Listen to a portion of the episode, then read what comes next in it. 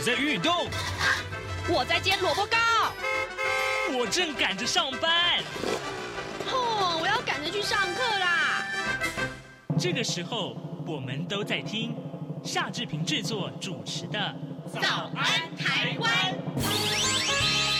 早安台湾带给你最热门的时事访谈，最感动的人物专访，最直接的民意表达。对，让我们一起收听《早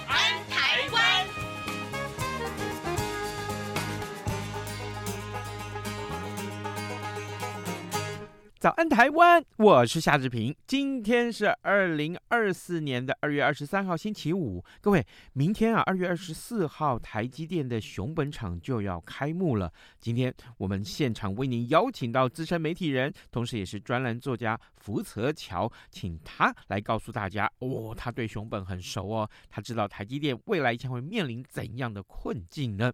让我们来听听今天的访谈单元。早安现场。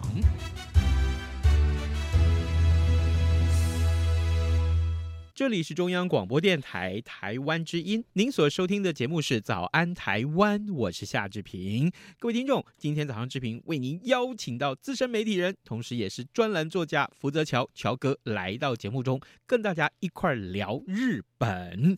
最近日本有什么相关的话题呢？哇、哦，等一下我们听听看，胸怀壮志的乔哥跟我们聊些什么？乔哥早安。嗨，志平早，各位听众大家好，我是福泽乔。我的胸口没有一颗痣，所以没有胸怀大志。没有，有明明就有。你是有看到这是胸毛？等一下，我找出来拍照给听众朋友看。没有啦，哎，请教一下啊，最近你这个听说没事就忙着去买日币，是不是啊？哦，对啊，那个日币一定是呃，非得要就是分阶段购买哦。要跟大家讲，就是说。我上了很多广播节目，都是美女主持人，那就只有一个大傻蛋要做夏志平。我也是可以化妆成美女啊，不然你要怎样？来来，拉回话题，拉回话题。OK，因为呢，现在整个一个日元啊，大家呈现是一个呃，就是贬值的一个现象。对，那当然就有很多人会问我，就是说，哎，那个乔哥啊，这个到底哦，我这个日元啊，它会贬到什么时候？我这个问题我问你有没有三千万次了？你问我是三万三万万次。对，那然后呢？基本上这件事情我要跟大家讲，就是呢，就我自己的研判，那我必须讲哦，就是投资有风险，嗯嗯，对，一定是有输赢各自有各自对对对各自负责各自负责。我这我这不帮你负责责任。嗯。那但是呢，就是说就我这边的观察啦，就就日本日本他们包括跟企业的一些调查里面了。日元大概会在一百四十块日元到一百五十块日元之间会上下震荡。对，为什么呢？因为就日本政府来讲，呃，这个一百五十日元，如果再超过一百五十日元的话，嗯，对日本政府来讲，这对于呃现在刚好不容易已经要开始热起来，因为志平他已经听说买了很多日本股票啊。对，那日本股票呢，在就是那个。我们在讲说，它就就快要破那个所谓的泡沫经济的高峰期了。哦，所以呢，在这里面的话，就是当整个现在日本的经济开始在热，嗯，在热的一个情况之下，如果你今天在日元在贬，嗯，在贬的话，会影响它的一个进口，会影响到进口之后呢，其实这对日本经济不是一个好事。嗯，所以呢，一百五十是一个一个重点，那到一百四十块，这样的话是有利于出口，而且呢，对于日本的经济其实是可以维持到现在目前的一个热度。嗯。那日本政府他现在做什么事情呢？日本政府他现在做的一件事情就是说，因为呢，我在维持所谓的低价日元的这个情况之下，我希望能够让企业能够获利的这个等于说它的应该数字能够更好。嗯，为什么呢？因为包括我们来讲说，呃，最近的日本他们是呃三月份做结算嘛。嗯，那最近陆续公布一些财报。那包括一些跨国企业，像呃索尼啦，像日立啦，像呃丰田啦，他们的营收都都开得很高，都非常好。那非常好的一个情况之下，大家都会纳闷说，日元贬值，你为什么可以那么好？就是因为日元贬值，它才可以那么好。为什么呢？因为它是他们的结算方式是把海外公司的钱全部算，就是全部结算之后。美金对不对？嗯嗯，嗯，美金现在是不是比较高？是。那然后你换成日元，是不是日元就变得比较，哎、嗯，多多？对，那就是因为是这样的关系，嗯、所以呢，呃，他们接下来在呃三月底四月的时候会开始进行一波嗯全国的一个调薪。嗯，那全国调薪现在目前预计调薪的幅度可能会十趴到十五趴之间。是，大家想想看，嗯，志平啊，你的薪水调高十到十五趴，我的股票就点点点点点，对，那所以呢，所以现在的话，这个跟大家讲这些背景资料，其实最主要是要跟大家说的，就是说一百四十到一百五十日元之间，这是一个、嗯、呃日本政府希望让它维持的一个价位。嗯嗯。那所以呢，但是因为大家在买这个日币的时候啊，有一个非常重要的一个关键，因为你也不知道说哪一个点是最好的。嗯。所以呢，我会建议两个做法。嗯，是对一个做法呢，必须要阶段性。嗯。你不要一次说，哎，像志平啊，像上次才花了大概就是三千万台币去换了日币啊，啊，那这件事情的话，这就是一个比较傻的做法。如果是我的话，大概是 三千万会发分成三十次，哦，对，因为这样子的话，要不然呢一一把赌下去，哎，all in 是梭哈，开玩笑，这个不是这样子玩的哈，所以说。大家在换日币的时候，第一个用阶段性的换法，因为阶段性的换法，大家如果会去计算，你有去看你的那个算法，就知道，嗯，这样子的话才能够把你的那个平均值拉到一定的一个幅度。这是一个。第二个，如果你的你换了日币之后，你希望做就是说，哎呀，我就是想要去日本玩，嗯，那因为现在台湾的话，有很多的银行有推出所谓的双币卡。嗯嗯啊，双币卡这件事情的话，我觉得是非常好用，因为我自己现在就用双币卡。嗯，那用双币卡的好处在哪里呢？因为我想说，大家如果去国外消费，你如果不是双币卡，你会你消费的时候，尤其在日本消费，人家会问说：“哎，请问志平，你要用台币结账，还是要结算，还是要用日币结算？”嗯，有时候会这样子，对不对？对对对，没错。那你都用什么什么币结算？如果是在那个呃日本的话，用日币结算哦。错。啊，不是吗？你在日本结算，你还是要用台币结算。如果你用的不是双币卡的话，哦，对，为什么呢？因为你用日币结算的时候，它是用当时的你敲下的那个汇率来做结算，所以你有可能会损失。哦，所以如果用台币就不会。台币是在他要跟你收钱的那个时候，他不会出账单吗？哦，对，所以这两个是不一样的哦。嗯、所以呢，我这个其实不是只有日币。当你在海外，嗯嗯、你如果要刷卡，你就是用台币结算。如果他有问你的话，你你千万不要用当地货币，这是一个。嗯嗯、但是呢，因为有时候就讲说，哎，那我要怎么更可以控制我自己的？我能掌握到汇率嘛？是，你就是用双币卡。如果你用双币卡，嗯、你用双币卡去刷的时候，他就直接用日币结算。嗯、他用日币结算，他到时候银行会去扣的。是你在银行放的日币账户哦，那也就是说，这么一来一往之下，你少被扣了一次所谓的手续费。对对，所以呢，这个双币卡的好处在这一边。嗯，对，好，所以呢，在这个部分的话，会呃很很推荐大家哦，就是说。如果真的是经常要去日本玩的话，嗯，因为现在台湾有好几家银行，是所以我不怕不怕有那所谓广告嫌疑，因为 很多家银行不是只有一家，好吗？好，对，那所以呢，这件事情其实大家可以去思考。是，各位听众，今天早上志平为您邀请到我们的好朋友资深媒体人、专栏作家福泽乔，我们请乔哥在节目中先端出这一碟小菜。啊，跟大家谈一谈日本啊的这个呃旅游的时候，你会使用哪一种币别来结算？其实我们。症结的这个探讨的焦点是在日币贬值这件事情。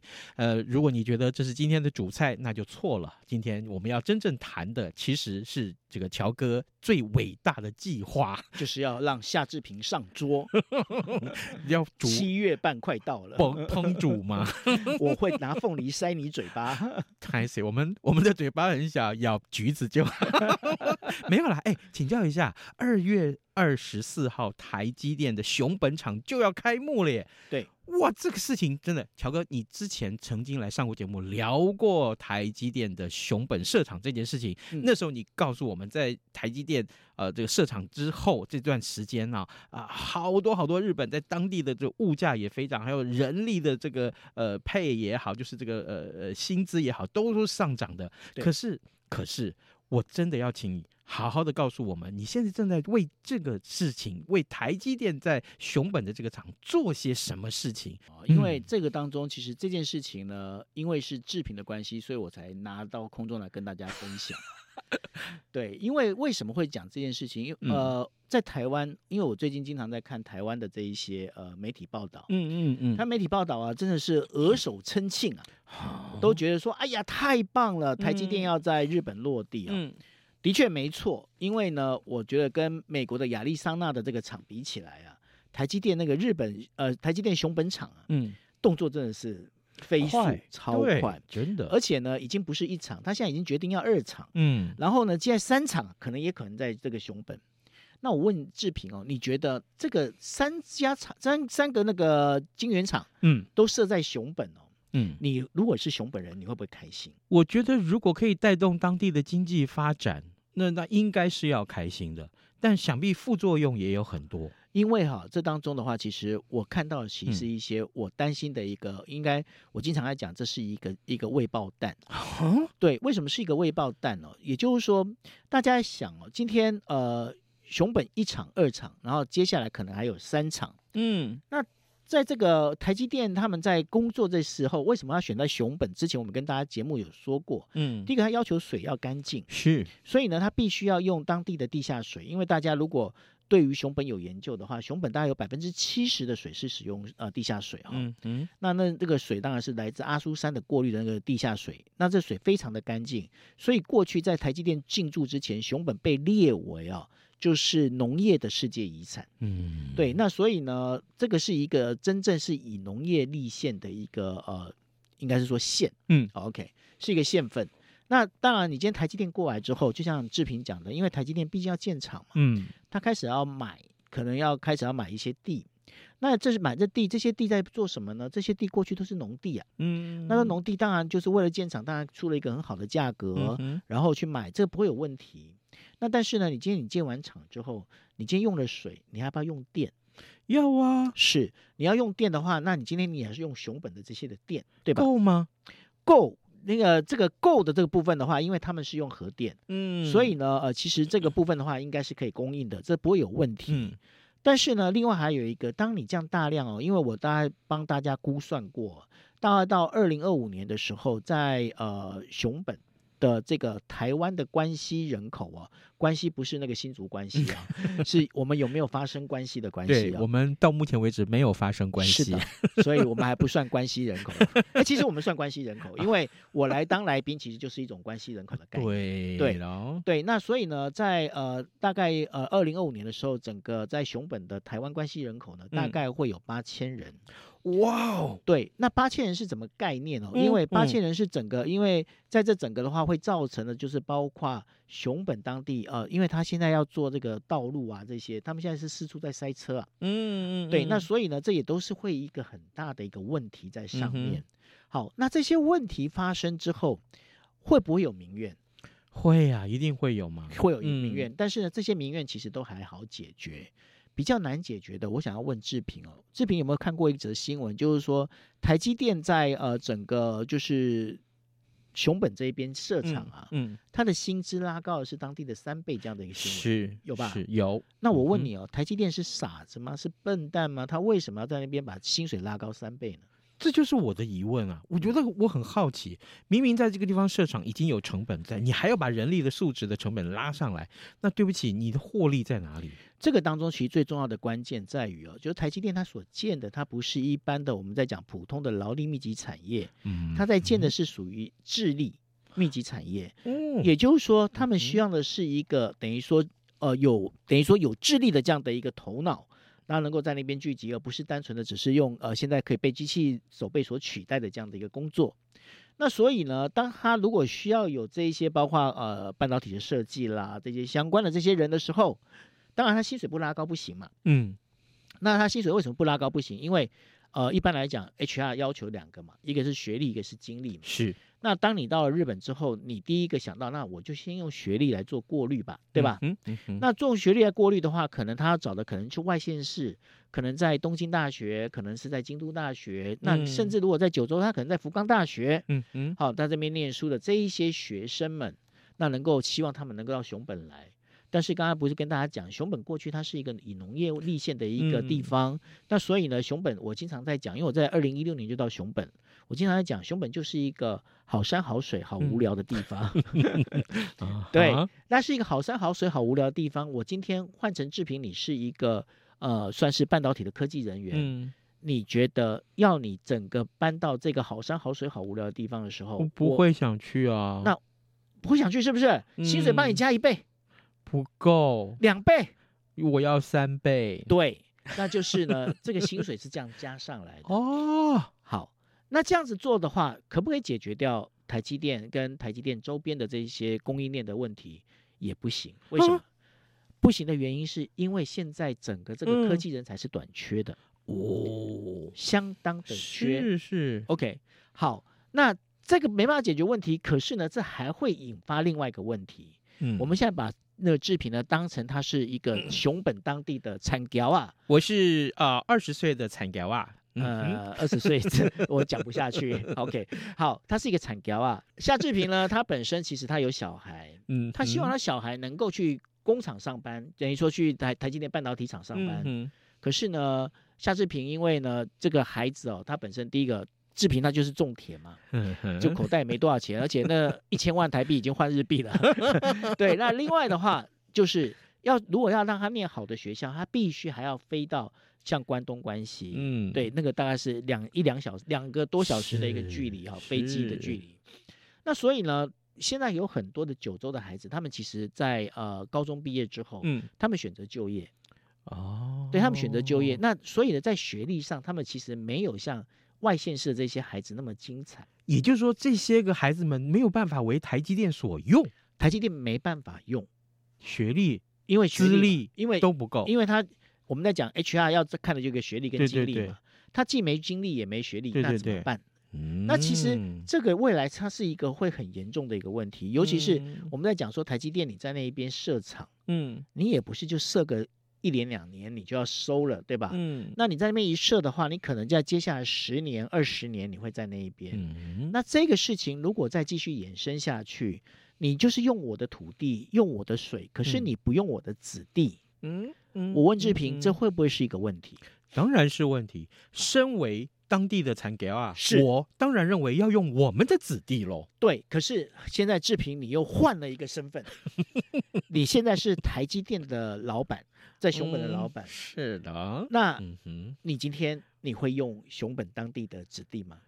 我会先看看他有没有刚刚你所说的学历跟经历呀、啊。是，但是问题他没有，那我就对不起喽。对，那你会、哦、你会告诉你你会讲一句话嘛？嗯、我们在商言商。嗯，对，那其实这对，那这也不是错 啊。哦那你就发现两边的立场会不一样，那不一样之后呢，会不会发生什么叫做冲突？是，而且如果这当中再有一些人有心人士，嗯，来煽风点火的话，嗯，哎，你觉得这个会不会很有趣？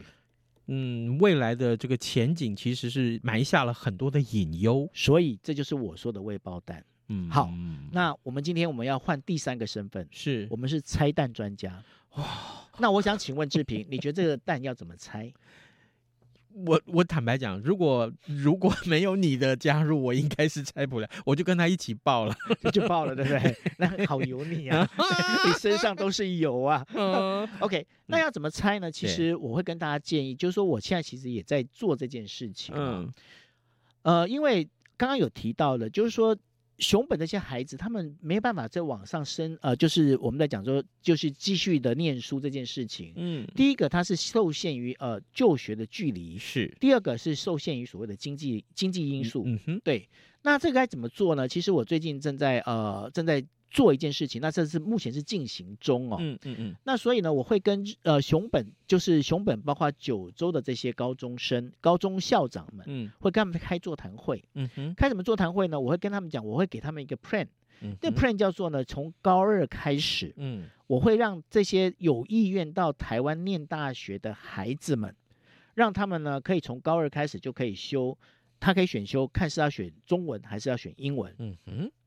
他可以用远距教学的方式，我来教他们，就是呢，可以去考，等于去念完这个，就是这个中文或英文的这个学程。嗯，嗯，嗯，那念完这学程之后要做什么呢？因为在教育部这一边，台湾的教育部这边呢，会要求，如果你要念爱外国人要念大学的话，你必须要达到一定的成绩。是，他通过检定之后，他才能够到台湾来选择大学。嗯，对。那目前跟我合作的，在台湾有几所私立大学已经确定要跟我合作。嗯、是。那这些私立大学呢，他们会开放他们的名额。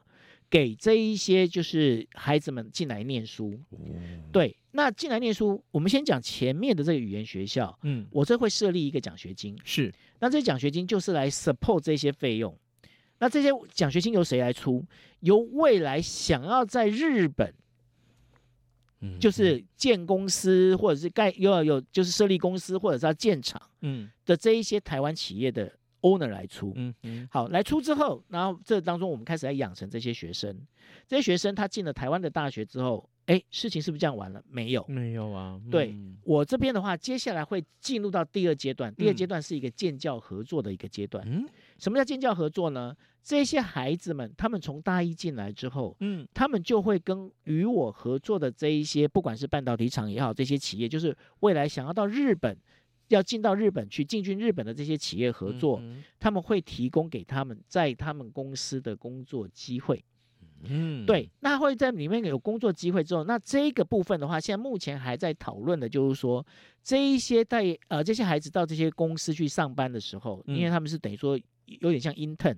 他不是算是正式员工，是，但是有点很重要哦，因为呃，这个是我去访谈到很多地方之后，我得到的一个结论，嗯，也就是说，台湾的这个半导体产业里面呢，啊，他们其实有很多他们半导体里面的专业用语，这个老实讲，你要用日文翻译还真翻不出来。哦，对，他有很多专门用语，嗯嗯，对，那有很多专门用语。如果这些孩子进到了这一些半导体公呃半导体厂或者是半导体公司里面，嗯、他才能够理解台湾的这一些用法用语是怎么说。嗯、那他未来是怎么样？他未来这个毕业之后，毕业之后，他第一个他在这台湾的这些公司已经有四年的经验，嗯，那他可以直接被派回去到九州到熊本。去那边工作，而且他简单来讲，他就是一个种子教官。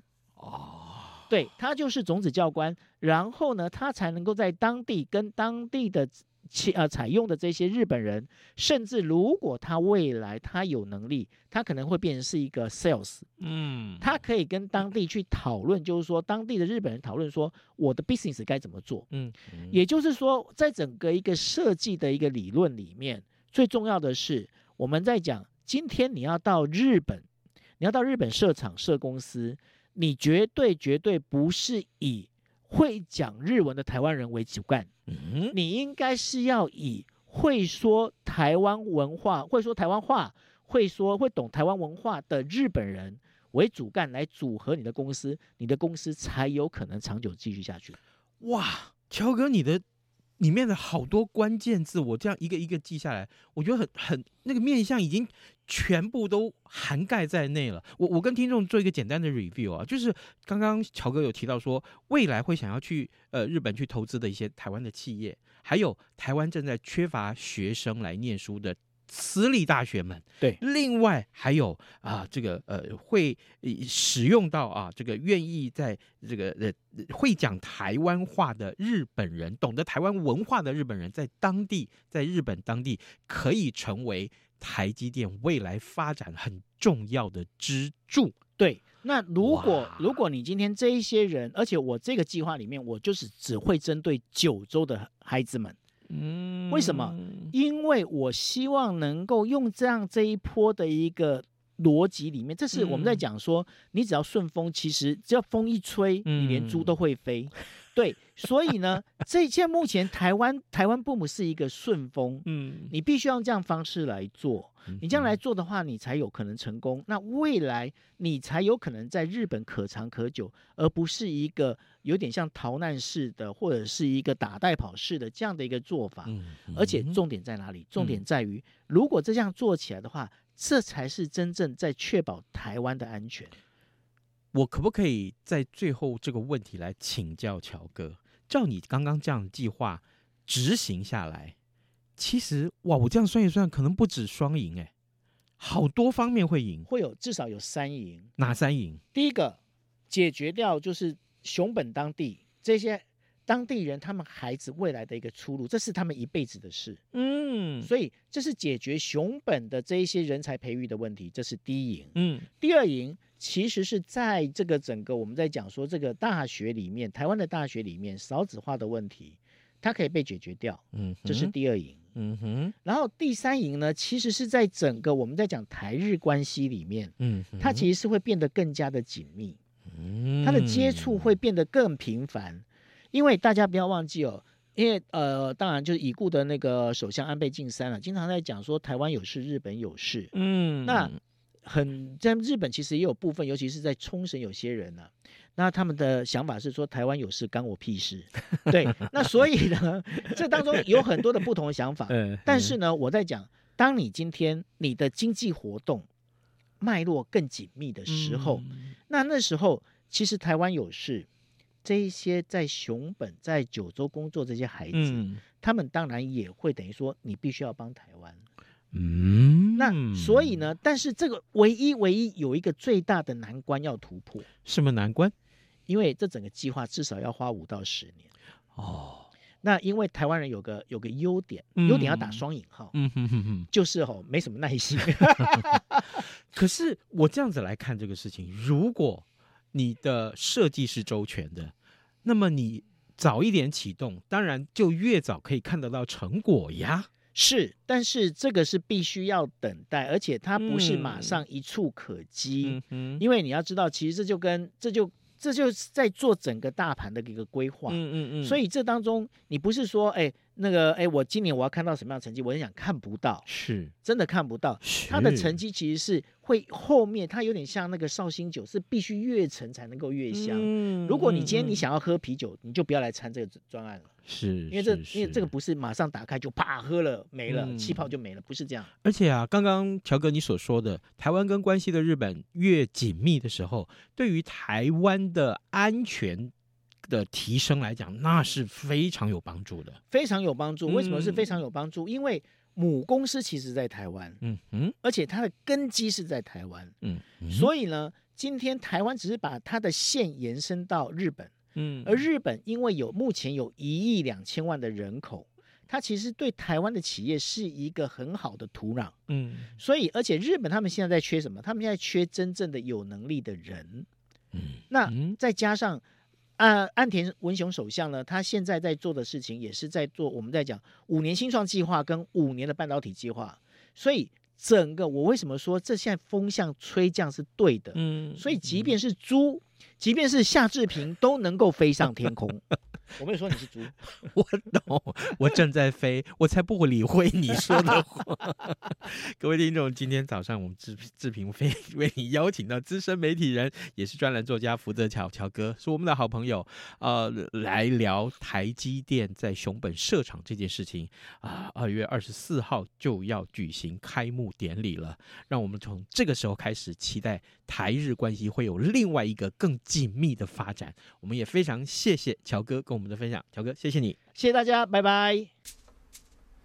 早安，台湾，你正吃着什么样的早餐？吐司加火腿蛋，咬一口，然后收听中央广播电台。早安，暴马仔。